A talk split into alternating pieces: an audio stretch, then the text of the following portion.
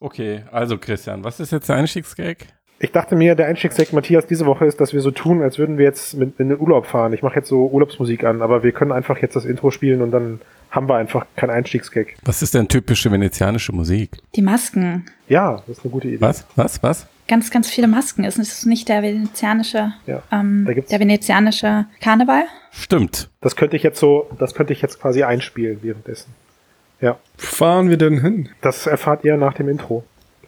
Okay, jetzt läuft das Intro, bla bla bla. Matthias. Das war der lahmste Einstieg. ja, das war er, Zeiten. Matthias. Das war er. Du bist selber schuld. So. Mein Gott, was war das? Ah, mach nochmal, hier kommen wir nochmal richtig. Ah, Leute, äh, ich, ich komme zwar gerade aus dem Urlaub, aber ich bin echt schon wieder urlaubsreif, muss ich sagen. Das war, auch der Urlaub war schon wieder anstrengend. Also ich, ich hätte ich hätt echt mal wieder Lust, in den Urlaub zu fahren. Irgendwas mit Masken wäre gut. Oder mit Wasser? Mit Masken oder mit Wasser, genau. Dann lass, lass aufbrechen. Auf geht's. Boah, der ist viel besser als der andere. Ja, nur ein bisschen. ein bisschen.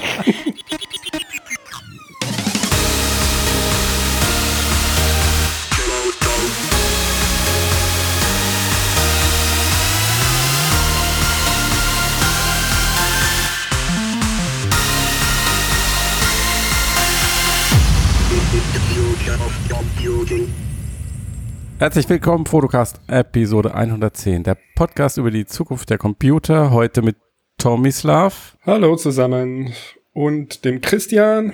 Der, das ist unfair. Ich, muss ich ihn jetzt vorstellen? Ja, nee, du musst dich vorstellen. Ach so, hallo. Und wir haben heute, vielleicht, wie ihr es im Intro gerade schon gehört habt, einen Gast. Hallo, Pola. Hi. Hallo. Servus. Der ein oder andere, der bei uns auf der Seite vielleicht liest, möglicherweise gibt es ja eine Schnittmenge zwischen Podcast-Hörern und Fotolesern, hat äh, womöglich schon einen Artikel von Pola entdeckt. Sie hat für uns geschrieben über, Filme. Lucid. Genau, Ja. über das Filmfestival in Venedig vor allen Dingen. Und ähm, Pola bloggt auch selbst, hat eine eigene Seite, vrgeschichten.de. Aber vielleicht willst du, stell, stell dich einfach kurz selbst vor, das kannst du bestimmt viel besser als ich. Okay, hallo, ich bin Pola. Ich freue mich, hier zu sein und euch mal alle so live zu hören, sonst ist es immer im Podcast. Ähm, ich, du hast ja schon gesagt, ich mache VR-Geschichten.de. Ich blogge über Storytelling in VR, weil der Hintergrund ist, ich komme ursprünglich vom Film, vom Dokumentarfilm. Mhm. Und ähm, als VR dann immer größer wurde, sind alle Filmemacher so ein bisschen ratlos davor gestanden, haben sich gefragt, wie mache ich das denn, wenn ich gar nicht mehr schneiden kann und gar keinen Kameraausschnitt mehr habe und wie geht das eigentlich? Und ich wollte das auch gerne wissen und dachte, wenn ich mir das jetzt alles anlese und ganz viel ausprobiere, dann kann ich da auch genauso gut drüber schreiben. Und so ist der Blog entstanden. Sehr gut. Und wann hast du damit angefangen? Ähm, das war vor einem guten Jahr. Von einem guten Jahr, okay. Weil ich, ich erinnere mich, die. Aber Ja, Christian, fall mir ins Wort und sprich du. kennst du doch nicht anders. ja, eben. Werde ich doch jetzt, Ich habe schon als Gewalt. Ich, ich fange da immer nur an zu sprechen und warte darauf, dass du es machst. Und dann werde ich doch jetzt nicht ändern. häufig habe ich gar nichts, was ich sagen Du hast, will. äh, du hast gesagt, du schreibst seit einem Jahr. Beschäftigst du dich auch in Anführungszeichen erst seit einem Jahr mit dem Medium oder ist, hat das davor schon dann angefangen? Na, so halb. Also ich habe mit VR beschäftige ich mich wirklich erst seit einem Jahr. Ich bin vor, also davor schon äh, relativ lange, habe ich, war ich eben beim Film und habe für den SWR gearbeitet und da unter anderem Transmedia-Projekte für Arte betreut. Und in dem Zusammenhang fiel ziemlich oft das 360-Grad-Thema, aber ich hatte nie ein eigenes Projekt mit 360 Grad, leider. Und ähm, deswegen, das kannte ich schon. Ich hatte auch auf irgendeinem Filmfestival mal so das allererste 360-Grad-Projekt erlebt und habe mit so einem kleinen Cardboard, also wirklich so ein ganz hässliches ähm, Pappding zu Hause mit unfassbar schlechtem Internet ähm, den, den Film gesehen und war trotzdem total beeindruckt. Und genau, und dann, äh, als ich zurück nach Berlin gekommen bin, nachdem ich ähm, beim SWR war, dann danach bin ich zurückgezogen und dann habe ich gedacht, jetzt ähm, habe ich bisschen Zeit und jetzt kann ich mich da einlesen. Also es ist ja eher die Mhm. theoretische Ecke. Das hat bei mir auch damals auch geklappt mit dem Cardboard. Ganz, ganz, ganz, ganz, ganz am Anfang. Ja, ist jetzt gar nicht mehr vorstellbar, ne? Nee, dass, das so, dass sowas noch einen Baumoment auslöst, ist wirklich nicht Ja. vorstellbar. Aber irgendwie, weiß ich nicht, 2014 oder so, war das mal kurz so für zehn Minuten. Ja, ich war ein bisschen später dran, aber Ja. ja. Aber was mich jetzt, was mich jetzt natürlich schon brennend interessiert, auch wenn wir fast schon über äh, ein anderes Thema jetzt sprechen wollten, hast du denn jetzt, wenn du dir Den Urlaubsgag haben wir immer noch nicht aufgelöst, ne? Ach so, Aber ist okay. Nee, das gleich, kommt ja. später. Aber wenn du jetzt, also wenn du jetzt so, ich meine, wenn du den Podcast hörst, kennst du ja so ein bisschen vielleicht unsere Meinung zu dem Thema 360 Film und Mhm.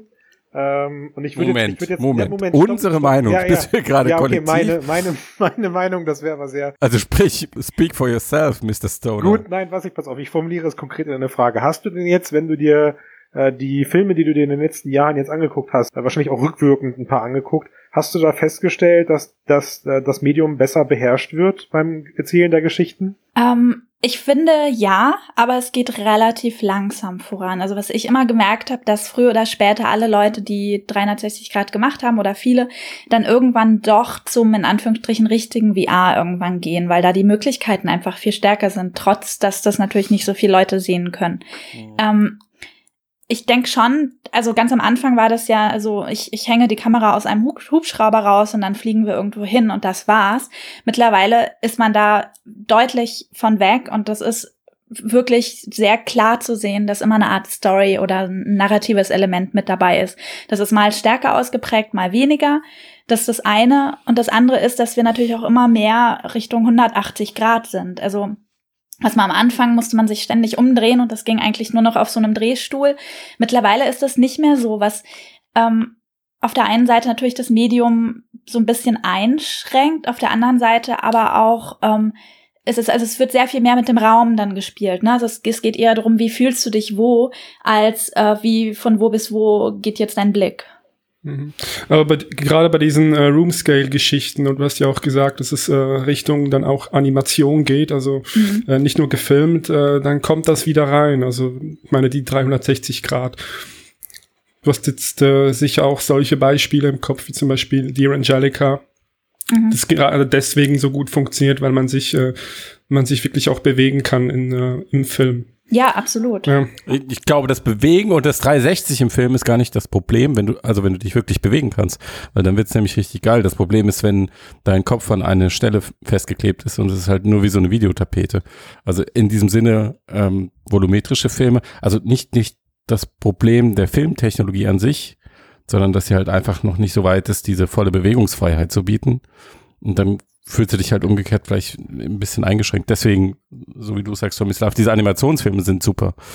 Ja, es gibt ja eben verschiedene Formen von VR-Filmen, ja. Es gibt, Dear Angelica ist auch ein VR-Film, würde ich jetzt mal sagen. Das ist nicht ein Spiel oder Ja, so. nur interessanterweise seid ihr jetzt mit Ja, meiner total, Frage, ja. nur, nur interessanterweise seid ihr mit meiner Frage jetzt halt sehr schnell in den technischen Part äh, abgerutscht. Das wollte ich gar nicht bezwecken, sondern ich wollte halt quasi darauf hinaus, ob man im Bereich des Storytelling, weil, also deine Seite heißt ja VR-Geschichten, ob Mhm. man halt im Bereich des Storytelling sozusagen merkt, wie die Leute das Medium besser handeln können. Also du hast das ja gerade schon gesagt, ich kenne sie auch zu Genüge, die wir klatschen irgendwas äh, in luftige Höhe, weil es klar erstmal imposant wirkt.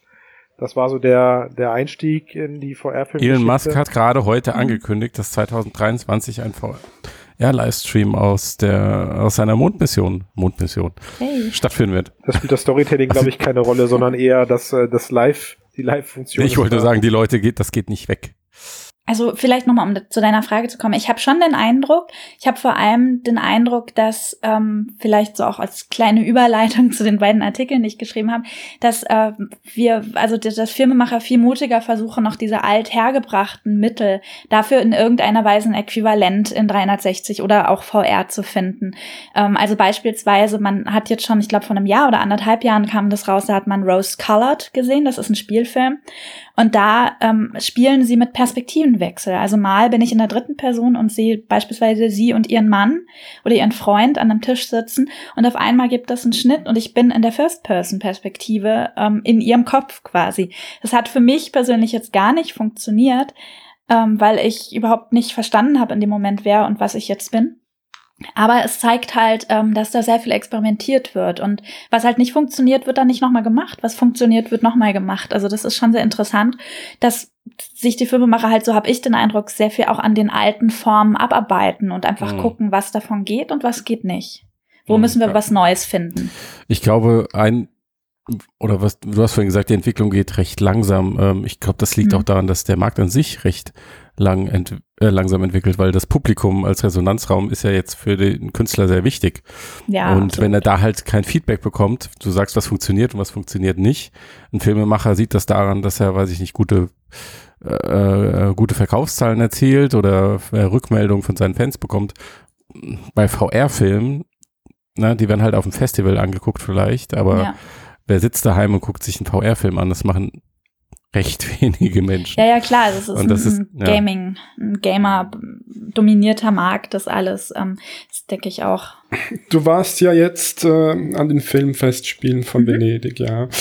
Vielleicht können wir da äh, so einsteigen. Wie wurde das da wahrgenommen jetzt von den Leuten? Äh, vielleicht auch von den Kuratoren und, und von den Zuschauern? Was waren da für Reaktionen? Wie nimmt man das wahr, jetzt, äh, dieses Medium? Also wie die das Mhm. wahrgenommen haben, kann Mhm. ich gar nicht so genau sagen. Ich kann sagen, wie ich es wahrgenommen habe. Also vielleicht muss man dazu erst sagen, das war eigentlich, ähm, also das Venediger Filmfestival ist das älteste Filmfestival der Welt. Das ist sehr wichtig. Also es ist sehr renommiert, sehr alt, vielleicht auch ein bisschen behäbig und groß. Und ähm, gerade die sind das einzige Festival, Filmfestival, die einen richtigen Wettbewerb für VR-Sachen haben. Und zwar im zweiten Jahr. Also es ist noch ganz jung. Das heißt, die machen da einen riesen Aufwand dafür. Und das finde ich sehr spannend. Ne? Also das Mhm. ist so dieses Alt und Neu prallt aufeinander. Das ist ja schon mal eine Und- große Anerkennung an sich, Absolut, dass, absolut. das, dass sie das überhaupt tun.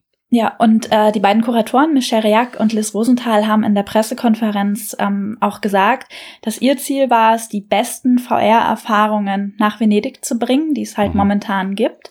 Mhm. Und einfach eines zu zeigen, nämlich diese riesige Bandbreite, die es gibt, von interaktiv über linear, über Roomscale, über 360 etc. etc. Und zwar mit dem Ziel zu sagen, dass es eben nicht nur so ein technisches Buzzword ist, irgend so Modeding, sondern eine eigene Kunstform. So, das war das Ziel. Und ähm, deswegen finde ich sehr bemerkenswert, ähm, dass das so, so einen großen, großen Stellenwert da hatte. Jetzt innerhalb dieses ganzen Festivals war es dann doch, fand ich, relativ klein. Es war auch auf einer extra Insel, man musste da mit einem extra Boot hinfahren.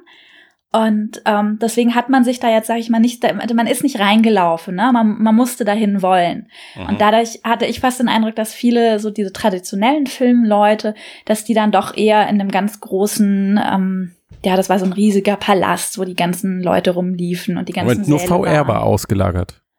Äh, ob das, nee, ich glaube, es waren noch ein, zwei andere Sachen ausgeleitet, das weiß ich zum Okay, Beispiel aber gar es war nicht. Ich hab schon gar eher am Rand dann. Ähm, ja, ja, es war, es war Hm, ein, okay. eine extra Insel. So. Wort, wortwörtlich. Also, Rand war- tatsächlich, wortwörtlich, also, okay. Ja. Ein Sinnbild ja, für VR. Ja, so ein bisschen. Aber es hatte natürlich, also das, das ist so das eine, was ich schade fand, dass man sich da jetzt nicht wirklich hin verirrt. Aber ähm, den Vorteil hatte es, dass es halt ein unglaublich intimes Setup war. Und dann saß da eben der Kritiker direkt neben dem ähm, Google-Menschen, direkt neben dem Filmemacher, direkt neben irgendeinem Produzenten von irgendeinem ganz kleinen Startup in im Nirgendwo. Und das war einfach sehr schön, ähm, wie man da aufeinander getroffen ist. Man ist da ja auch nicht so einfach dann wieder weggekommen. Insofern Klingt auch, sind die da auch dann erstmal geblieben. klingt auch wieder wie so ein harter Kontrast zu dem großen Programm im Palast, also wo vielleicht Ja. die Anonymität ein bisschen mehr äh, Einzug erhalten hat oder man unter den prominenten Personen, die da vielleicht dann sein sind, vielleicht auch eher bleibt. Also so stelle ich es mir gerade, Genau, so ja. mir gerade vor und äh, diese VR-Insel widerspiegelt so ein bisschen den, den Neubeginn einer komplett neuen, äh, ja, eines komplett neuen Zeitalters des Films irgendwie wieder, wo halt noch keine solche VIP-Barrieren zwischen Produzenten und Kritikern und sonst irgendwas existierten. Ne? Das ist Ja, total. interessant, okay. Was hast du denn da gesehen? Also ich habe, ich kann ich jetzt stolz sagen, ich habe alle 30 Erfahrungen des Wettbewerbs gesehen. Wow. What the fuck? Yay. Plus noch ein paar mehr. Also es gab 30 im Wettbewerb und 10 außer Konkurrenz. Ja. Und außer Konkurrenzsachen hatte ich schon ein paar auf dem Tribeca Film Festival in New York gesehen, insofern. Mhm. Aber es waren auch viele kurze Sachen dabei. Ne? Es waren jetzt einige lange Sachen, das hat man auch deutlich gesehen. Die Sachen wurden länger. Es Mhm. gab teilweise Filme wie The Great Sea oder Balla Vita, die 30 Minuten lang sind. Mhm. Wie kamst du Ähm, damit klar? Ähm, sehr gut. Ich fand, Okay. ich, ich fand, das funktioniert gut. Es hätte auch Mhm. ruhig noch länger sein können. Krass, ne? Ich glaube, man muss das aufsaugen wollen, Matthias. Also ich weiß ja, worauf du hinaus willst, so bei uns beiden. Nein, worauf ich. Könnt ihr nicht? Also ich schon. Ich bin da eher der Freak, auch was die Filme angeht. Also ich wollte gerade sagen, hat, hat sie da, Guck ich mir auch gerne länger hat sie an. dich jetzt getoppt mit der Anzahl? Weil du hast ja, glaube ich, zu den Lichter Filmfest Frankfurt auch recht viel dir angeguckt. Ja, ja, aber das war, das meiste war nicht so gut, ja. Das war, wir mussten eigentlich vorsortieren oder um die Anzahl. wir mussten kuratieren, Die ja. Und, und beim Festival, das, da ist schon Qualität dabei, Okay. denke ich, ja. Das ist eine andere Geschichte. cool auf ja, jeden also Fall. die, die Qualität in Venedig war erstaunlich gut. Also das gab, glaube ich, nur zwei oder drei Sachen, die mir wirklich gar nicht gefallen haben. Ähm, und der ganze Rest war entweder wow oder ja, interessant. Da gibt es das Interessante oder das Interessante und das ist spannend zu sehen. Also wenn du ja den Frodocast hin und wieder gehört hast, dann weißt du, dass wir jetzt nur über die zwei sprechen, die dir nicht gefallen haben und den Rest einfach hinten runterfallen lassen. Keine Chance. Christian, bitte. Also was, Bitte. was, äh, welcher Film war dein äh, persönlicher Favorit? Das war, um ehrlich zu sein, also wollt ihr Filme wissen oder Installationen? Es gab Äh, wie auch sehr, sehr unterscheidest du das? Also Installation Ähm, ist immer irgendwas mit, mit Schauspielern.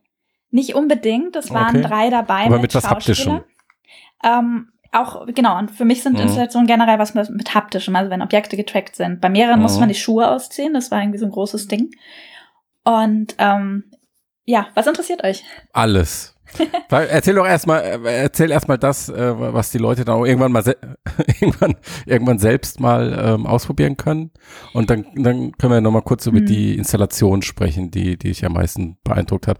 Ganz kurz, kennst du bei den Install Installationen dieses, na, wie heißt das? Äh, KNI Arena, also dieses, Nee, das habe ich leider nicht selber Ausgabepremiere kennst gesehen, du nicht. aber Okay, natürlich gut. von gelesen. hm? Hast du es Nee. gemacht? Nee, leider nicht. Deswegen frage ich Ja. an. Ist schwer dran zu kommen immer. Ja, es war wohl die Tage mal in. Amsterdam, aber gut, ich wollte gar nicht so ablenken. Also, ähm, dein, der, der Film, der dich am meisten beeindruckt hat. Also der Film, der mich am meisten beeindruckt hat, Mhm. war auch der, also beeindruckt ist das falsche Wort, der mich am meisten gerührt hat, Mhm. war auch der Film, über den ich als erstes geschrieben habe. Das war Lucid. Mhm. Das ist ein kleiner Animationsfilm, ist eigentlich gar nicht spektakulär gemacht, ist ganz klassisches Storytelling, ein charaktergetriebener Film ähm, mit zwei Hauptfiguren, einer Tochter und einer Mutter. Und die Tochter steigt in das Bewusstsein ihrer Mutter, die im, Ki im Koma liegt nach einem schweren Unfall und versucht sie aus diesem Koma zu retten. Boah. Mhm. Ich habe schon Und- beim, beim Lesen deines Artikels war mir schon klar, ich fange an zu heulen, wenn ich mir das angucke.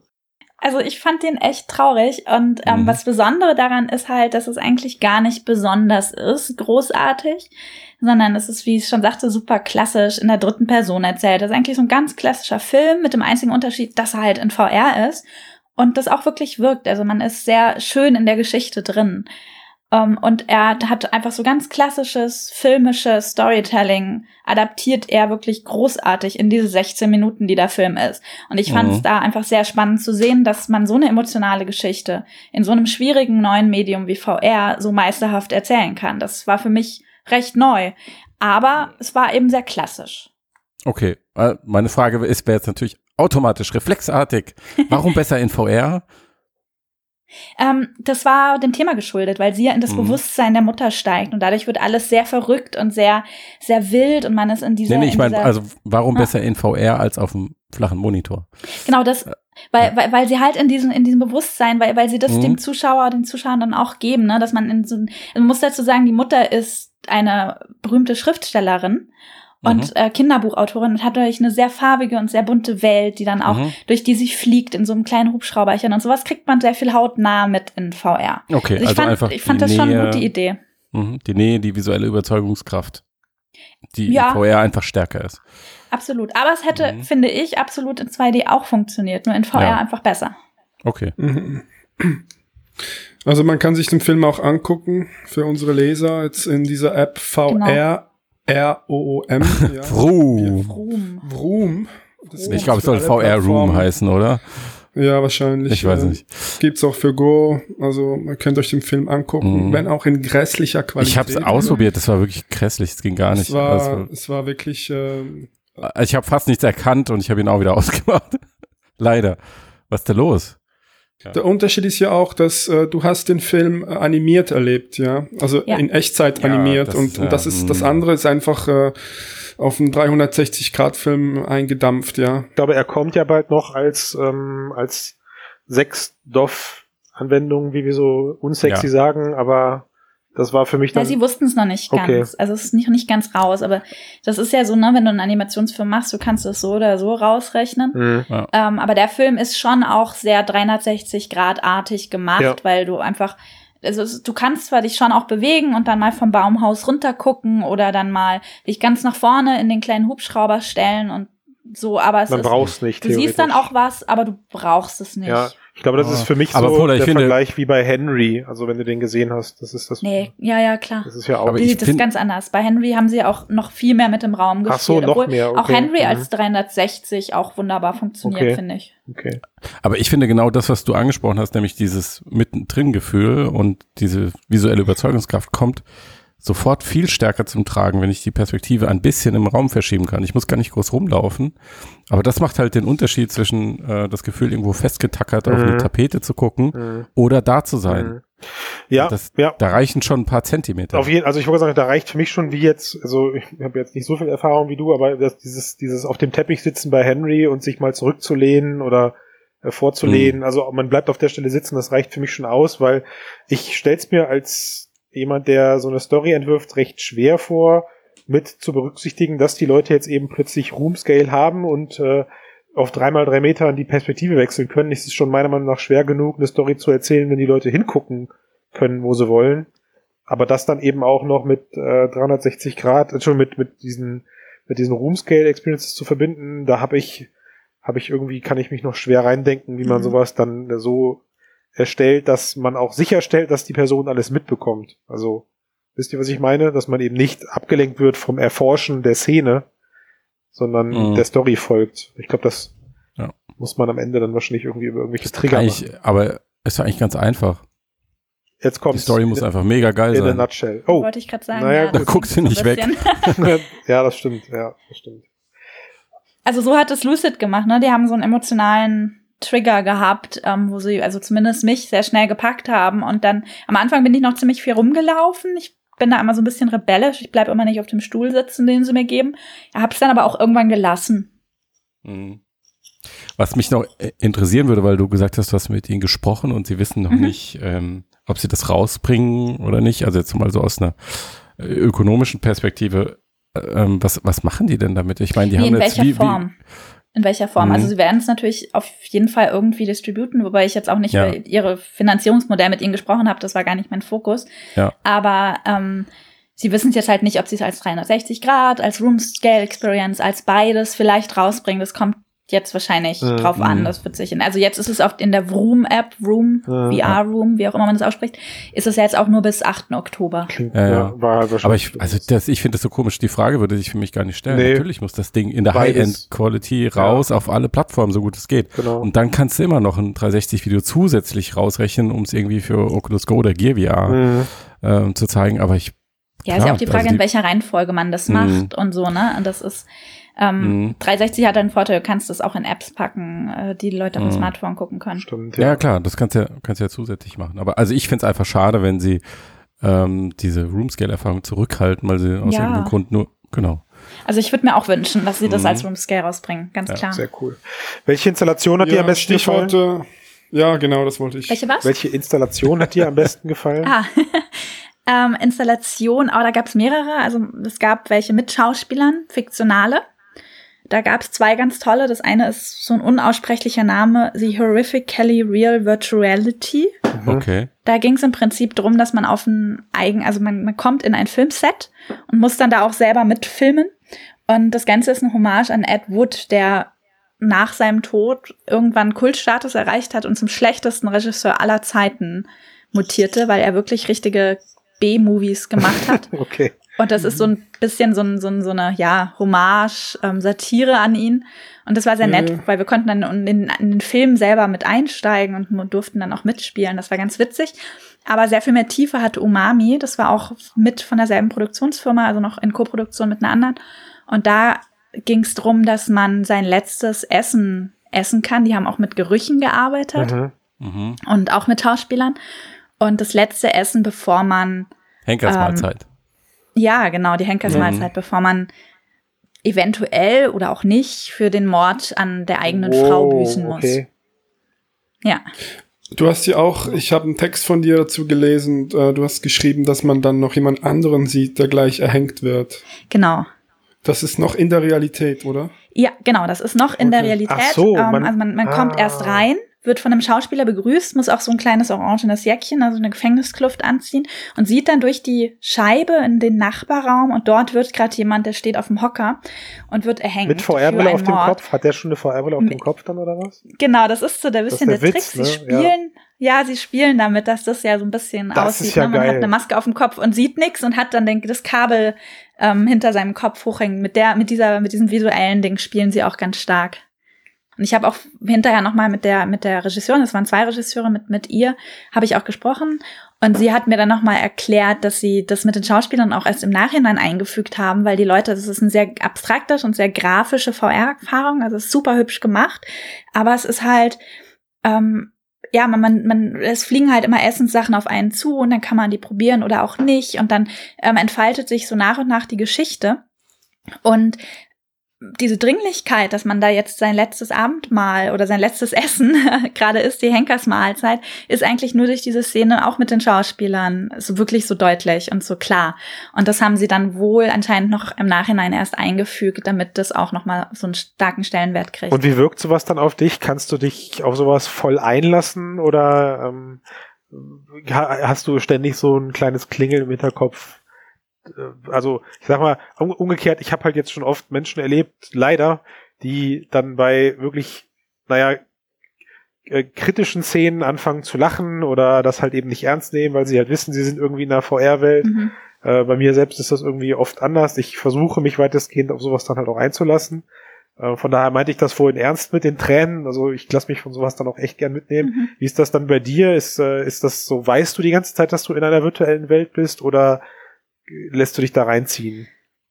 Ich liebe VR auch deswegen so stark, weil ich mich halt auch immer reinziehen lasse. Also auch bei Filmen. So, es darf auch keiner Pause machen, auf Klo gehen oder so. Ich hasse es, wenn im Kino hinter mir jemand Popcorn knabbert oder so. Ähm, ich lasse mich da extrem reinziehen. Und in VR bin ich, dadurch, dass ich da ja auch immer ein bisschen als Bloggerin draufgeschaut habe und wusste, ich muss da hinterher drüber schreiben oder will das gerne machen, habe ich ein bisschen versucht, Distanz zu haben. Bei Umami ist es mir geglückt oder so halb geglückt. Ähm, das, bei einer anderen Erfahrung ist es mir gar nicht geglückt. Das war Home After War. Da kann ich vielleicht gleich noch mal was drüber erzählen. Da hätte ich dann tatsächlich auch wirklich noch mal zehn Minuten Pause gebraucht. Manche Installationen haben auch so eine kleine, so komm zu dir Ecke am Ende, wo du dann Tee kriegst oder ein Schnäpschen, warum? was auch erzähl, immer. Erzähl gerne jetzt direkt drüber, warum, was passiert da und. Ja.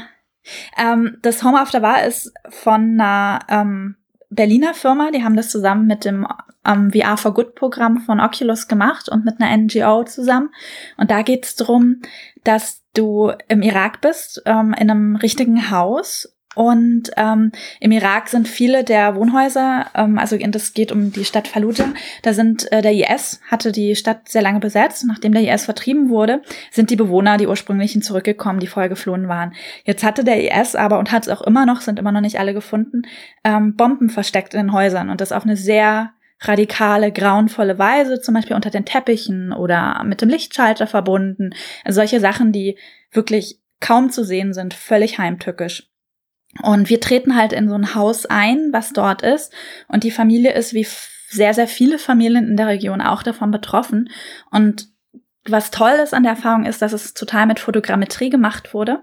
Das heißt, die haben vor Ort dieses komplette Haus oder die Räume, die sie haben wollten, auch gescannt, ähm, beziehungsweise fotografiert und daraus dann per Fotogrammetrie eine sehr mhm. realistische virtuelle ähm, Version davon erschaffen und man kann da auch richtig sich rumteleportieren und rumlaufen. Und an bestimmten Stellen kriegt man dann so eine kleine Schrift eingeblendet, die sagt dann so, hier ist jetzt ein 360-Grad-Film, wenn du möchtest. Mhm. Und dann fängt dieser 300-Grad-Film genau in dem Raum an, in dem man vorher war oder hat irgendeinen inhaltlichen Bezug dazu. Und dieser Wechsel von, ich kann da jetzt rumlaufen und alles selber entdecken, so viel Zeit haben, wie ich möchte, und dieses hier ist ein 360-Grad-Film und ich zeige dir jetzt die Familie, die hier drin wohnt, hat für mich emotional sehr gepackt. Und am Ende, das will ich jetzt gar nicht so verraten, aber am Ende erfährst du halt auch genau, was mit der Familie passiert ist. Durch einen Mann, ähm, den Hausherrn, der vom Greenscreen gefilmt wurde. Also der erscheint dann auch in, in der virtuellen Welt. Aber du kannst halt nicht wie bei um, um volumetrisches Hologramm drumherum gehen, ja, sondern er dreht sich dann immer mit rum und schaut ja. sogar Zwei. in die Augen. Ja, okay. Das ist aber völlig egal. Also in dem Moment wäre das gewirkt, ja. absolut. Ja, es hat super gewirkt. Und der erzählt dir das dann halt. Ja. Ähm, Und das war extrem krass, so die Erfahrung, wenn ich da, also da brauchte ich wirklich auch einen Moment. Und dann kam man auch raus und dann war von dieser NGO, war auch noch ein Bombenexperte dabei, der hatte auch so ein paar kleine ähm, Prototypen oder so ein paar kleine Dinger dabei und hat richtig demonstriert, was das für, ähm, ja, also wie, wie und wo diese Bomben gelegt werden, was für Schaden die anrichten können. Mhm. Und das hat er dann, dem konnte man alle Fragen stellen, die man wollte. Das heißt also, man Also hat, das war dann danach. Genau, danach. Okay, okay. Ähm, man hat, und man, das zweite, hm? man hat, man, man hat dann da eher mit dem Subtilen gearbeitet als mit der, mit der direkten Konfrontation des, des dieser Bilder und Szenen. des Krieges meinst ja, du? genau, ja. Der Krieg selber wurde nicht gezeigt, aber es war dann am Ende doch sehr direkt. Ja, okay. Mhm.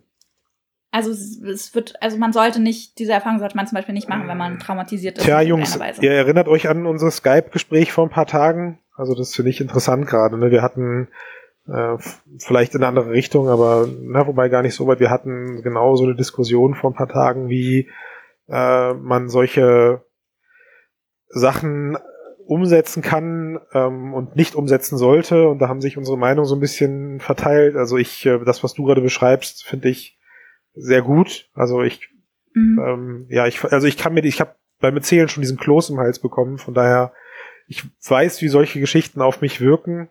Und äh, wir hatten dann da die Diskussion, weil Tomislav und Matthias da eher eben die äh, die Position eingenommen haben, dass das nicht für ein anderes Empathieempfinden sorgt. Und ich vertrete da irgendwie nicht die Meinung. Also ich glaube schon, dass so etwas deutlich einwirksamer auf äh, den Betrachter, also auf den VR-Nutzer dann eben wirkt, als wenn ich mir sowas tatsächlich dann an einem Bildschirm angucke.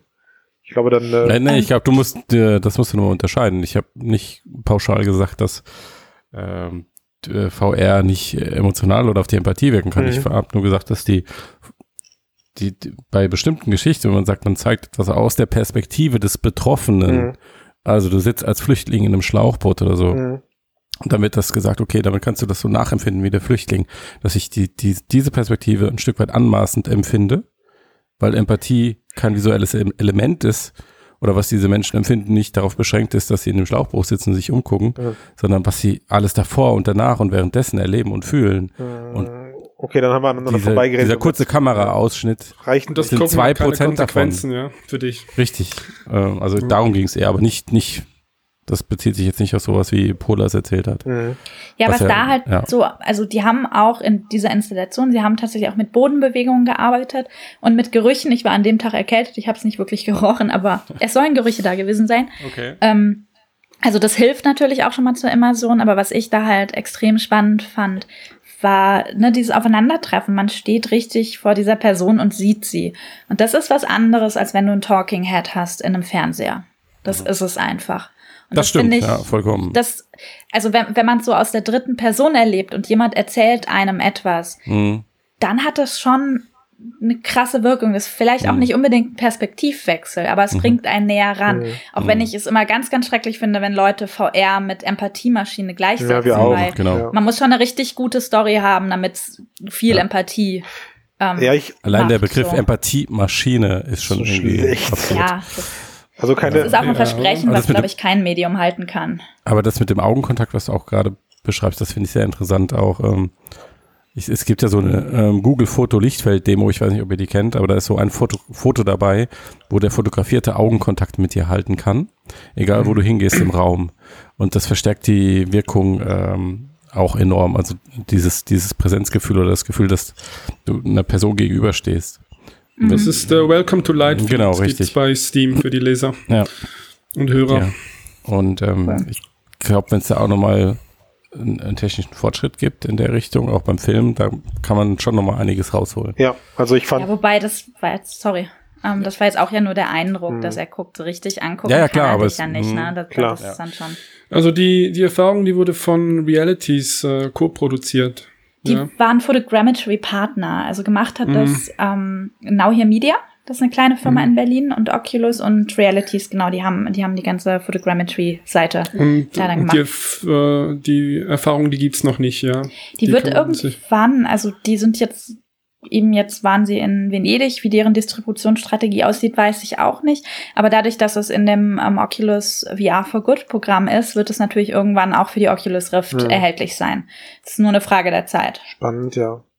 Das ist dann auch wieder die Frage, was, was geht. Also ich meine, gut, da, ich glaube, die Story selbst geht nicht verloren, aber ich finde diese, gerade diese Aufbauten, wie du sie beschreibst, die machen halt wirklich einfach verdammt viel aus. Das ist wirklich Ja. immer schade eigentlich, dass es sowas so selten zu sehen gibt. Das müsste irgendwie viel öfter in Museen oder in sonstigen, vielleicht sogar eigene Festivals direkt. Da gab es ja auch ein paar Versuche, die wohl Mhm. nicht gefruchtet haben. Müsste eigentlich sowas öfters anzutreffen sein, bin ich mal pauschal für. Ja, ja, das ist quasi The Void in Ernst. Ja. So, das Ja. finde ich auch großartig.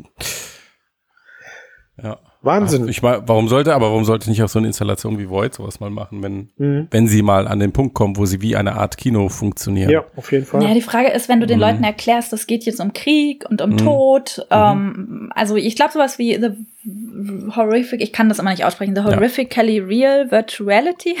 Ich Wir glaub, sprechen hier immer alles falsch aus. Das ist Ja, das ist, ich, kann's- ich kann es immer noch nicht. Ich kann es noch nicht mehr schreiben, ich schreibe es immer falsch. Aber selbst, selbst die, die Marketing-Leute haben es, glaube ich, ein, zweimal Ja. falsch geschrieben. Also es liegt nicht an mir. Geschieht Ähm, recht, sie haben sich ausgedacht. Voll. Ähm, also ich glaube, sowas ist dann tatsächlich noch eher verkaufbar. Mhm. Aber ähm, so Mhm. kannst Sachen, ja, ist halt die Frage. Ne? Gucken die Leute genau auch in Kriegsfilme. Ja, oder? aber gehst du, aber ich weiß nicht, Ja. würdest du 20 Euro bezahlen dafür, dass du dich total runterziehen Ja, das ist lässt noch mal eine komplett Dann, andere Frage. Ja. Verstehe. Aber so eine Art, also gedanklich so, wie so eine Art Holodeck-Kino oder sowas. Und da Mhm. können dann ja auch ernste und unterhaltsame Inhalte Mhm. kommen. Ja, total. Aber- und gerade wenn man dann auch zu mehreren noch ist, ne, das ähm, Ja. lohnt es sich ja auch in Anführungsstrichen eher. okay, ich habe einfach jetzt die Idee gerade, ich gründe jetzt das Kölner VR Film Festival oder so. Einfach nur damit ich die Chance, einfach nur damit ich die Chance habe, mir all diese coolen Sachen anzugucken. Ich muss die jetzt alle anschreiben. Pola, du hilfst mir dabei, oder? Mache ich, auf jeden Fall, bin dabei. Sehr gut. Und ich gucke mir dann all die Filme an. Ja, und schreib's darüber. Du bist eine knallharte Kritiker. Ja. Okay, dann ähm, ja, erstmal vielen Dank, glaube ich, an der Stelle. Ja, danke. Die 40 Minuten waren mega interessant. Ich glaube, das müssen wir wiederholen, spätestens dann, wenn die nächsten 360 Grad Videos oder Filme oder eben auch VR-Filme in Startlöchern stehen. Wel welcher Trip steht denn als nächstes an? Hast du schon geplant?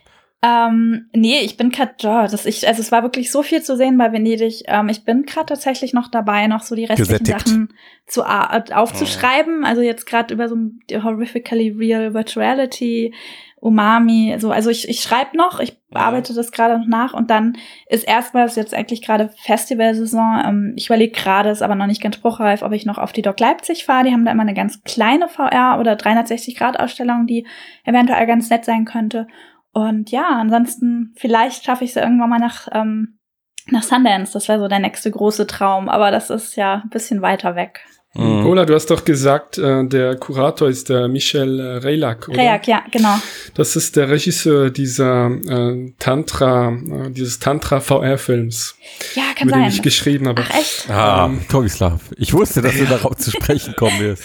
Ja. Es geht nicht an. Ähm, Übrigens auch, äh, ich ich glaube, hab- das ist der längste Film, den ich hier angesehen habe, so mit zwölf Minuten Dito. oder sowas. Ne? Ja. Zwölf Minuten. Hey, Christian, Genau. willkommen. Und, ähm, und ich habe dann nochmal mit, ähm, mit dem Publisher gesprochen und die haben dann auch gesagt, äh, sie können keine Plattform finden, weil der Film zu, zu heiß ist, ja. Was? Wegen der, ja, wegen dem pornografischen Inhalt können ja, Moment, keine, das war kein pornografischer keine Inhalt. Vert Ja, doch, Also also, man sieht nackte Leute, ja, die gut, dies also, machen, ja. ne, Naja, Also er hat mir das so gesagt, ja. Er hat mich gefragt, kennst du eine Plattform, auf der wir es raufladen können? Oh, wow. hm. Hm. Finde ich schade, dass man den Film nicht äh, öffentlich zu sehen bekommt, ja. Ja, kann man die denn nicht selber auf die, auf die Plattform bringen? Also, Also ich meine, du kannst ja theoretisch sogar das Video einfach runterladen und auf die Go schaufeln und dann angucken. Aber klar, ich glaube, den, also ich glaube, am Ende ist das nicht das, was skaliert. Ne? nee. Aber ich glaube, das ist bei Filmen in VR, ob jetzt 360 Grad oder VR, ist das generell schwierig, weil, ne, wer hat denn schon die Brillen, wer einfach nur ein bisschen Filme gucken will? Das sind ja dann doch eher die Leute, die spielen wollen. das ist wahr, ja. Das ist eine gute Überleitung zum nächsten Thema. Okay, Pola, dann ähm, ich, ich danke dir sehr für deinen äh, Beitrag hier im Podcast und, und auch auf der Seite. Ähm, und ich finde es das super, dass du da den Trip bis nach Venedig auf dich genommen hast. Was halt auf dich genommen ist ja eigentlich ganz schön da, ne? War sehr schön. Ja. Schönes Wetter, schöne Brücken. Und dann trotz schönem Wetter dir dich durch, durch, durch 30 VR-Erfahrungen gekramt hast. Das ist schon der Wahnsinn und äh, uns davon hier erzählst. Und ja, hat, hat Spaß gemacht. Vielen Dank. Äh, Hat riesen Spaß gemacht, hier zu sein. Dankeschön. Danke sehr. Bis Ciao, dann. ciao. Alles Ciao. Gute. Ciao. Okay, Leute, was haben wir denn heute noch für andere Themen? Hm, Hm. hm, mir fällt da was ein. Hm. Matthias, dir auch? Ja, mir auch. Das ist nämlich, also es gab ja, ich weiß nicht, ob ihr es mitbekommen hat, habt, aber es gab, gibt ja so, so eine, ich sag mal, neue VR-Brille von einem chinesischen Hersteller. Der Aha. heißt Pimax. Pimax, Pimax. Und er hat dann so drei, äh, äh, gab es dann die Woche so drei Testberichte von äh, exklusiv ausgewählten Testern. Relativ groß und umfangreich sogar. sehr umfangreiche Tests. Äh, die hatten die Geräte auch mehrere Monate äh, irgendwie im Betrieb und ganz viele verschiedene Versionen. Und ähm, das Fazit, was sie am, was sie, also, oder gibt ganz viele Aspekte bei diesen Tests, aber ein, ein Fazit war, okay, das ist jetzt irgendwie der geile neue Scheiß und das ist die, die zweite Generation VR, die mit diesen Brillen beginnt. Hm. Das, das Besondere an den Geräten, muss man dazu sagen, ist ja das etwas weitere Sichtfeld. Mhm. Oder nicht etwas weiter, sondern deutlich, Ja, deutlich weitere Sichtfelder. Also Pimax hat ja mal ganz am Anfang, waren es immer so 180 bis 200 Grad. Der im Optimalbetrieb, dass es auch gut aussieht, scheint es so 150 bis 160 zu sein, was man da so rausgehört hat. Gibt es auch verschiedene Meinungen zu. Also so 50 bis 60 Grad weiter als bei den aktuellen VR-Brillen. Oculus hat jetzt ja jetzt, sind, sind, sind so bei, naja, um die 100 Grad, würde ich sagen. Mhm. Sichtfeldmessen ist immer ein bisschen komplex, ne? Weil kommt ja auch aufs Gesicht an und wie dicht hast du die Brille am Gesicht etc. pp. Gibt's jetzt aber tatsächlich sogar ziemlich coole Tools für, für V, also VR-Tools. okay. Ja, ja. Aber deswegen gibt's ja immer unterschiedliche Ergebnisse. ja, okay, also das Sichtfeld ist, ist ziemlich viel größer, kann man zusammenfassen, ja. genau. Das hast du gut zusammengefasst. ja. Dafür haben wir auch nur 40 Sekunden gebraucht um zu dieser Erkenntnis. Ja, I'm very sorry. Aber wo ich dann wirklich eigentlich nachgedacht habe bei diesen Tests, war jetzt gar nicht so sehr die Pimax-Brille an sich, sondern die Überlegung, was macht denn eigentlich die zweite Generation VR-Brille aus? Was muss die können? Wie muss die aussehen? Was muss da drin stecken? Vielleicht auch, was muss die kosten, damit das, damit das wirklich einen Fortschritt bringt, weil das impliziert das irgendwie, oder? Also zweite Generation, das ist so die, die nächste Stufe. Klar. So, und da würde ich Also- jetzt einfach mal gerne mit euch drüber reden und euch auch fragen, was, was gehört denn für euch dazu? Also, wenn ich mal einsteigen darf. Ja, gerne. Ja, also nur, nur zum Preis jetzt mal, äh, Mhm. dass sie einigermaßen äh, erschwinglich ist, ja. Also ich weiß nicht, wie, wie viel ist die 5K plus, die Preise sind noch nicht bekannt, aber wahrscheinlich wird es irgendwo zwischen 600 und 800 liegen oder sowas. genau. Und dann kommt ja noch die Grafikkarte dazu. Die ist dann, äh, was, was hat er gesagt, mindestens 1080 Ti. Ja. Also das ist so ein bisschen am Konsumermarkt vorbei. Das ist was für, für Hardcore-Enthusiasten Mhm. und, und Hobbyisten, die da wirklich äh, auch viel Geld reinstecken. Ja, also die Preiskurve zeigt jetzt, also speziell bei den Pimax-Geräten schon mal eher nach oben. Mhm. Und du sagst, zweite Generation müsste eigentlich eher runtergehen, okay? ja. Interessanter Ansicht, Tomislav. Also das heißt, für dich spielt auch die, der momentane Hardware-Hunger der Pimax-Brillen ganz konkret mit ein Argument gegen Generation 2 zu sprechen. Ich würde Ja. ich würde das fast alles schon ausblenden, weil was mich ähm, im, im direkten Vergleich an der Bezeichnung Generation 2 in Bezug auf die Pimax tatsächlich stört, ist, äh, und das wird in allen Testberichten auch bestätigt, ist halt immer noch die sehr recht komplexe Einrichtung. Ja, jetzt, ich meine, gut, bei der Pimax haben wir jetzt einen Sonderfall, weil da wohl auch irgendwie asiatische Treiber nicht lizenziert oder zertifiziert sind und du da irgendwie Virenscanner ausschalten musst und pipapo, aber vollkommen äh, unabhängig davon ist die Einrichtung halt immer noch so auf dem Niveau einer Vive. Oder noch schlimmer, noch schlimmer. Ja, ja, ja, also egal. Also selbst, selbst wenn sie auf dem Niveau einer Vive wäre und diese ganzen äh, Fehler, die da momentan in, dem, in der Installation drin sind, wären irgendwie weg. Also, ne, das ist ja, wie gesagt, wir wollten ja jetzt nicht hier groß über das Pimax Review sprechen, weil wenn das jemand interessiert, soll er sich auf jeden Fall die drei sehr gut und ausführlichen Testberichte angucken. Äh, Matthias, du hast sie, oder Tomislav, ihr habt sie, glaube ich, auch auf Rode dann verlinkt in dem Pimax-Bericht. Hm. Ja, genau. Ja. Aber worauf ich hinaus möchte, ist, ich, ich wünsche mir tatsächlich eigentlich von einer Generation 2 eben so eine Art Plug and Play, versteht ihr? Also Genau. Sehr schön gesagt. Ne? das muss so, das muss so in Richtung Windows Mixed Reality in, in gut gehen. Also das heißt, die Sensoren sind da drinne. Ich habe dann, ich stecke das Kabel in den Rechner und es läuft. Vielleicht habe ich auch sogar gar kein Kabel. Ja, ich weiß nicht, wie wie äh, wie naiv man jetzt sein darf, sich sowas von der Generation 2 zu wünschen, ob man komplett auf das Kabel schon verzichten kann. Ich befürchte nicht. Naja, technisch kannst du te kannst du es. Also siehst du ja bei bei den ja, ja, aber aber ich meine, ne, also wir wissen ja, dass äh, steigende Display-Auflösung eben das Wireless-Thema nicht unbedingt einfacher machen. Hm, okay, das ist natürlich ein Punkt. Genau.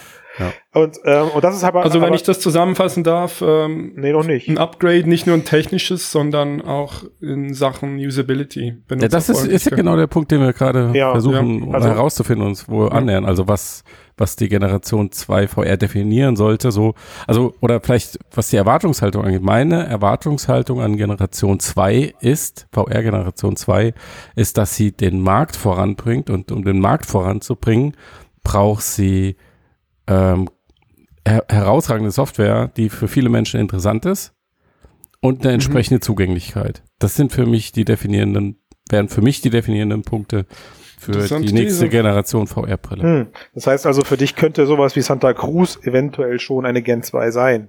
Richtig, genau. Oh, interessant. Ja.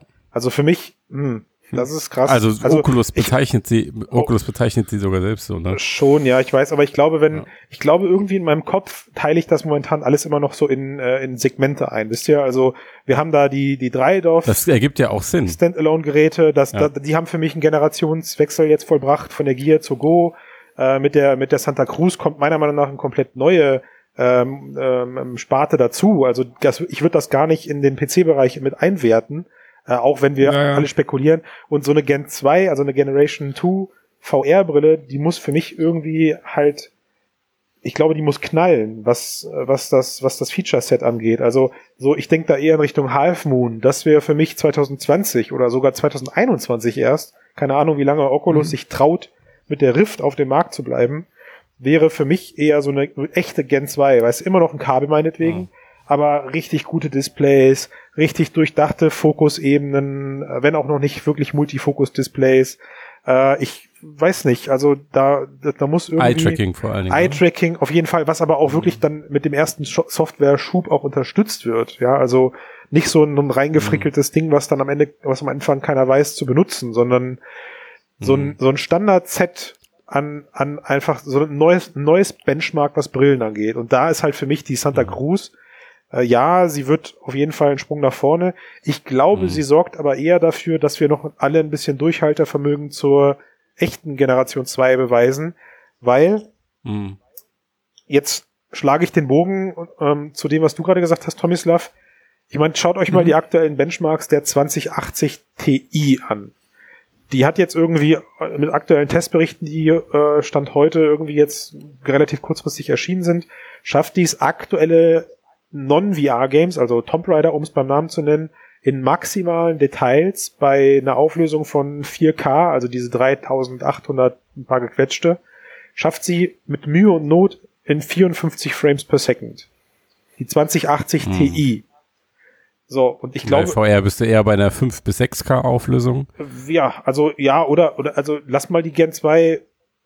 Also ich glaube, wenn sie mit wirklich nativen 4K rauskommt, die auch bespielt werden können, ist das schon ein Sprung nach vorne, auch im Vergleich, also gerade wenn du jetzt die. Nee, nee, ich meine gesamt. Also von den Pix, von der Pixelanzahl, die berechnet werden. Ja, ja, ja, ja, von, genau, von der, ja richtig. Ja. ja. Also, also, sorry, aber zwei echte 4K-Displays in der Next Generation, also die nativ bespielt werden, niemals. Geht Aber das nicht. hat doch äh, Oculus, das hat doch der, der Abrash hat das vorausgesagt für die nächsten fünf Jahre, ja. Es wäre eigentlich schon möglich, dass es, äh, sagen wir jetzt mal in, in Rift 2, dass es zwei äh, 4K-Displays hat, ja. Schau dann mal, wann das rauskommen sollte. Also dann sind wir mit 2021 gar nicht so verkehrt, weißt du, weil. Genau, das meine ich ja. Dahin hast du dann wirklich Grafikkarten, die das leisten können und du hast, genau. und du hast vielleicht halt auch schon die zweite Generation an Grafikkarten draußen, die das leisten kann, damit die Leute vom Vorjahr mhm. auch mitmachen können, weil ich glaube, Matthias, das, was du sagst, dieses, dieser Einschlag, den so eine Generation 2 mitbringen mhm. muss, die erfolgt eben auch nur, wenn, wie du sagst, Tommy Slav, äh, die Nutzerbasis vom, mhm. vom Release-Tag an groß werden kann. Und das hatten wir bisher halt noch ja. nie. Also bisher, auch beim Pimax äh, Release jetzt, siehst du in den Foren und auf Reddit, wie die Leute alle jetzt sagen, kacke, dann muss ich mir jetzt auch eine 2080 Ti kaufen. Und ich glaube, wenn das der nächste Release einer Generation 2.0 VR-Brillen mit sich bringt, dass man auf die dann aktuelle Grafikkarte für Ja. 1000 Euro updaten muss, vergiss es, dann wird das wieder nichts. Aber, aber diese Pimax und auch die Reviews, die, die richten sich auch eine ganz kleine Gruppe von, von K- super Klar, Enthusiasten. ja, also ich glaube, das das ist, kratzt sonst wirklich niemanden. Also Nee. außerhalb der Blase interessiert die Brille niemanden. also das hast du sehr, Würde ich jetzt mal behaupten. hast du sehr gut getroffen. Also ich glaube auch, diese Aussagen, die wir gerade hören, dass das die Generation 2 ist, das ist quasi von Enthusiasten für Enthusiasten. Und ich glaube, wir hier bei Frodo haben immer so ein bisschen den Blick Richtung großer Markt. Also natürlich freue ich mich über, über die Pimax, wenn äh, das Teil dann irgendwann mal wirklich das kann, was es gerade verspricht. Also äh, ich meine, partout sind ja mehr Display, mehr Pixel und ein größeres Field of View auf dem Papier nicht schlecht. Auf dem Kopf auch nicht. Auf, auf dem Kopf auch nicht, genau. Aber es ist halt eben fatal, so zu tun, als wäre das jetzt der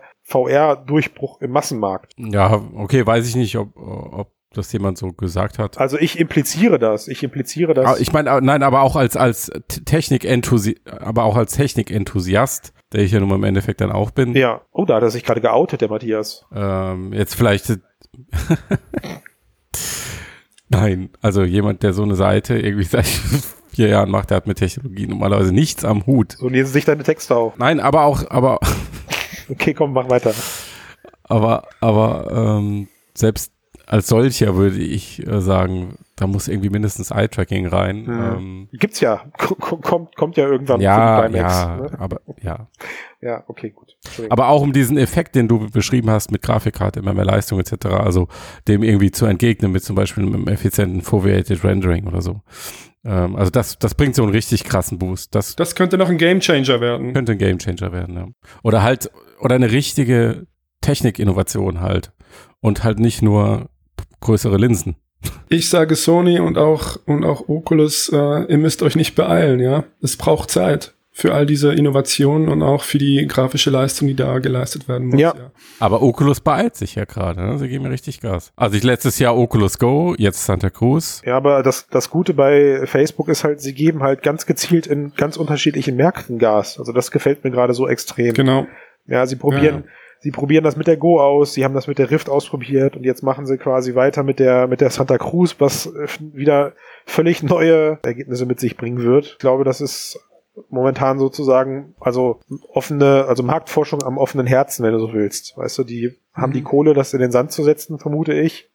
Genau, ja. Und äh, Und sie haben ja auch immer offen drüber gesprochen, dass sie nicht wissen, was funktioniert und sie probieren es einfach. Das ist ja auch die ähm, Silicon Valley äh, Philosophie dahinter, sag ich mal.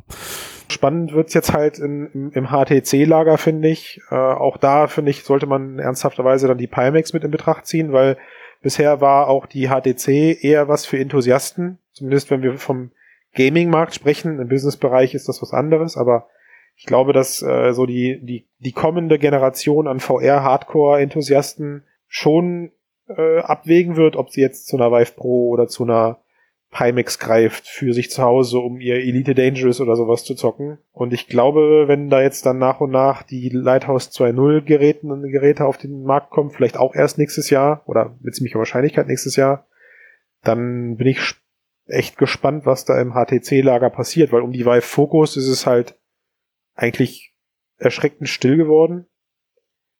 Und ähm, Mhm. ich glaube, dass für solche Sachen kann man dann so eine Pimax schon wieder ernst nehmen. Ne?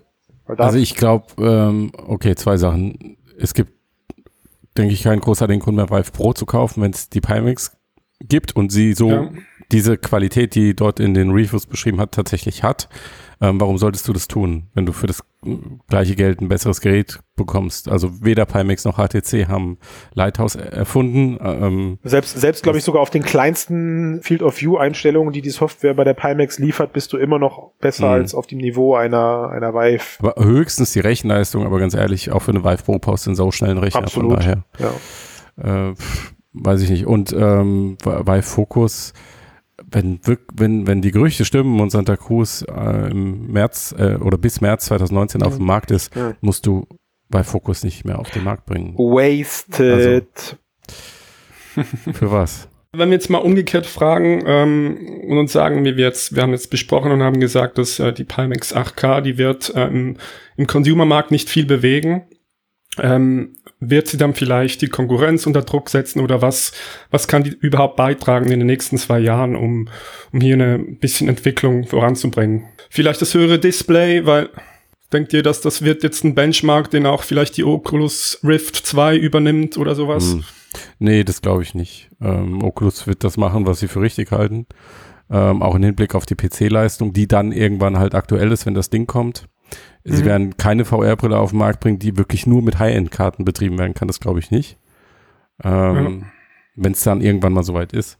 Aber also ich denke, was Pimax auf jeden Fall leistet, ist, dass sie die Hardcore-Fans bei der Stange halten, ähm, dass sie irgendwie jetzt gerade so in der Phase, wo es halt nicht nicht so gut Nische läuft und quasi, genau die Nische am Leben halten, denke ich. Das ist das, was sie leisten. Sie, sie verbreitern den Markt nicht und sie bringen jetzt auch nicht die große Innovation rein.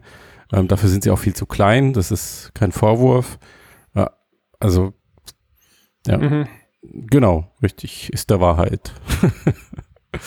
Aber okay. ähm, ja, und ich könnte mir vorstellen, dass also, ihr seht da nicht viele positive Impulse, die jetzt äh, Pimax. Na warum? Das war, das, das war doch ein positiver Impuls. Das Thema, das, ja. Die Nische bedienen, ja. Ja. Genau. Okay. Ist ja, ist ja legitim. Also Facebook versucht ja immer die, den, den großen äh, Markt äh, zu erreichen und scheitert darin immer, äh, immer, bäh, ein bisschen im Moment. Ich, ich schneide so, dass es sich so anhört, vielleicht. Eventuell.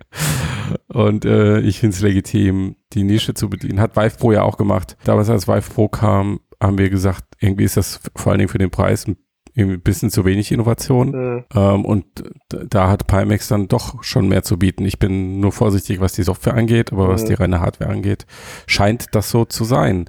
Ähm, und ich, also rückblickend, wir haben damals immer gesagt, Vive Pro ist halt Generation 1.5. Ich würde das jetzt so nach unten korrigieren und sagen, äh, Vive Pro ist irgendwie Generation 1,25. Ja. ja. Und ähm, äh, Pimax ist Generation 1.5. Ja. Und wie 2 aussieht und wann sie kommt, keine, keine Ahnung. Ahnung. Ja. Und auch nochmal an den ganz, an den, um an den Gedanken von Anfang nochmal anzuknüpfen, weil ich ja gesagt hatte, ähm, Zugänglichkeit etc äh, Zugänglichkeit, Preis, Content, dass das für mich ähm, eine Generation 2 definiert mehr als jetzt, wie weit ist das Vor äh, Field of View Sichtfeld oder wie hoch ist die Display-Auflösung. Nee, eben, das, äh, das ist die Usability, dass das ein wichtiges äh, Merkmal ist von der nächsten Generation, ja. Und das ist, dass das der nächste große Schritt sein wird. Mhm. Und nicht nur, nicht nur die, die äh, technischen Spezifikationen und, und äh, was die Brille alles kann, ja. Ja. Gut, haben wir doch eigentlich gut zusammengefasst. Ja. Also das heißt, wir gehen eher davon ja. aus, kommende Generation wird sich versuchen, mehr an den Massenmarkt zu richten, also zumindest mehr Potenzial mitbringen, auch vom, vom Massenmarkt wahrgenommen zu werden. Das heißt, wir werden vielleicht nicht die zum dann zum Zeitpunkt verfügbare Killer-Hardware in so einer Brille sehen, sondern sie wird eher für den breiten Markt gemacht sein und gleichzeitig eben auf ja, Tomislav, du hast das gerade gut zusammengefasst, auf, auf Bedienerfreundlichkeit äh, ausgerichtet sein. Ne? Ja. Ich halte das für den richtigen Weg, weil ich glaube, für die Enthusiasten und für die Industrie wird es parallel wie jetzt auch schon Brillen geben, die deutlich mehr können und auch dann ihre 3000 Taler aufwärts kosten. Also siehe die Star VR 5K, die die ganze Zeit schon gucke, wie wir sie irgendwie in die Finger bekommen können. Also will heißen, für mich im, im B2B-Bereich sind die, sind die Möglichkeiten jetzt schon deutlich größer, realistisch betrachtet, äh, als jetzt aus Sicht eines, eines Konsumers. Ja. Ich kann, wenn das in Kundenprojekten funktioniert und der Kunde das, den Mehrwert schätzt, kann ich jetzt schon VR-Brillen für 3000 Euro platzieren. So. Das heißt also, das hält mich auf der Seite zum einen und auch zum Glück nicht auf. Äh, und ja, für den Konsummarkt sehe ich aber eben ganz dringend das, was wir jetzt gerade die letzten 20 Minuten da skizziert haben. Ja. Ja, und dann schauen wir mal, wie teuer die Pimax-Brillen werden. Ja, das ist ja auch noch nicht. Ach, lass mal abwarten. Also auch, das auch kann man ja. ja auch noch sagen, Matthias. Ne? Ich glaube, äh, wir hoffen auch noch, dass wir einen eigenen Testbericht nachliefern können. Du hast ein Testmuster angefragt bei Pimax, weil äh, die Hörer kennen uns. Wir sind bei sowas ja immer gerne daran bedacht, das selbst in die Finger zu bekommen und kritisch zu beliebäugeln, begutachten. Ja. Und dann folgt vermutlich viel zu spät, aber vielleicht folgt dann trotzdem irgendwann noch ein persönliches Pimax Hands-on. Ich glaube, ich habe sogar zwei ja. Verrückte in meinem Bekanntenkreis, die, die, die Baker waren, von daher könnten sie. Moment, ich darf ja nicht Baker sagen. Oh. Baker ist ja, ist ja der, der Bäcker, ne?